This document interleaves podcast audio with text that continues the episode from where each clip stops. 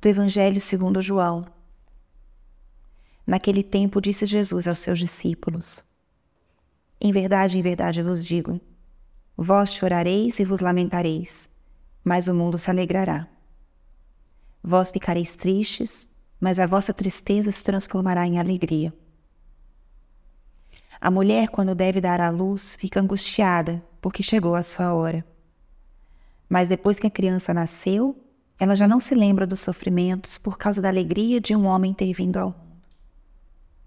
Também vós agora sentis tristeza, mas eu hei de ver-vos novamente, e o vosso coração se alegrará, e ninguém vos poderá tirar a vossa alegria.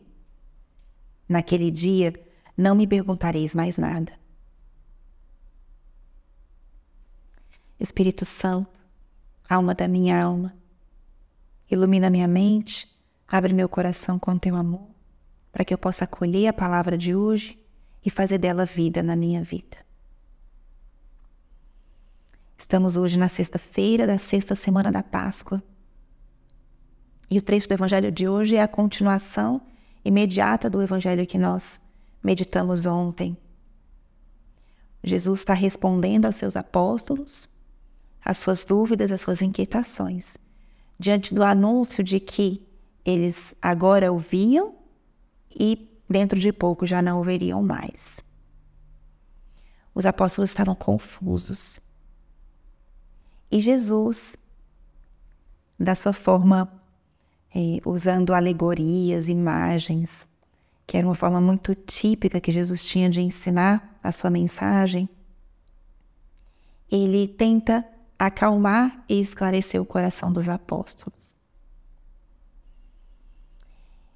Essa imagem que Jesus usa no evangelho de hoje, ela apresenta uma realidade muito profunda e nuclear da nossa vida cristã, que é o paradoxo entre a cruz e a glória, a morte e a vida, a escuridão e a luz, a dor e a alegria. Essa é uma experiência profundamente humana e profundamente cristã, porque Jesus foi, acho que eu me atreveria a dizer, o único que deu sentido ao sofrimento humano. Muitas espiritualidades fazem um caminho e até buscam eliminar o sofrimento, transcender esse sofrimento ou, ou evoluir de uma forma que o sofrimento desapareça. Só que isso é uma utopia, porque o sofrimento ele não desaparece da nossa vida. Ele sempre é parte da nossa vida de alguma maneira. E a, a experiência da morte para a vida é uma experiência que a gente faz constantemente. E quando eu falo morte, não estou falando de morte física, mas quantas vezes a gente tem que morrer para nós mesmos, para o nosso egoísmo, às vezes para as nossas vontades, para que a gente ganhe algo maior e mais sublime. E isso foi o que Jesus teve que fazer. Ele teve que viver isso na sua própria pele para nos ensinar. A sua paixão, aquele sofrimento extremo que Jesus passou, a própria experiência da sepultura, que é a escuridão absoluta.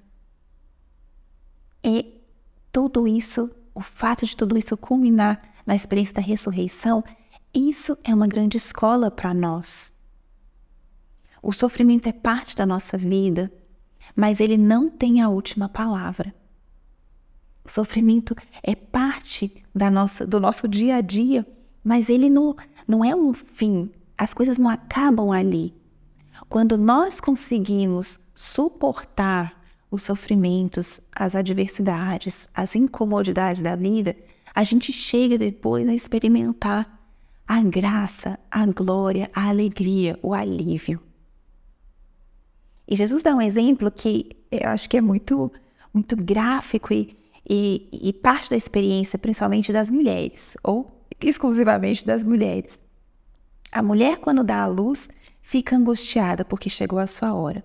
Mas depois que a criança nasceu, ela já não se lembra dos sofrimentos, por causa da alegria de um homem ter vindo ao mundo essa experiência do nascimento da dor do parto e da alegria de uma vida nova é uma experiência muito profunda. Se você é mulher, já deu à luz, você sabe do que Jesus falou, do que eu estou falando aqui. E se você não teve essa experiência, pergunte. Pergunte para sua mãe, pergunte para sua esposa, pergunte para uma amiga. E certamente serão unânimes nessa resposta. Esquecem até da dor do parto com a alegria depois de uma vida nova. Essa experiência de que existe uma alegria maior do que o sofrimento, é isso que Jesus Cristo viveu e é isso que ele quer nos ensinar de certa forma com essa passagem. E para nós, para nossa própria vida? Quem de nós não sofreu ou está passando por um sofrimento nesse momento? Nosso Senhor, Ele dá um sentido profundo para todo sofrimento. Ele é pedagógico, mas principalmente Ele é redentor. O sofrimento nos purifica, ensina a gente o que é essencial na vida. E quando nós perseveramos, nós experimentamos a graça a graça e a glória, a graça e a alegria. E é o que Jesus falou aqui. Vós agora sentis tristeza, mas o vosso coração se alegrará, e ninguém vos poderá tirar a alegria.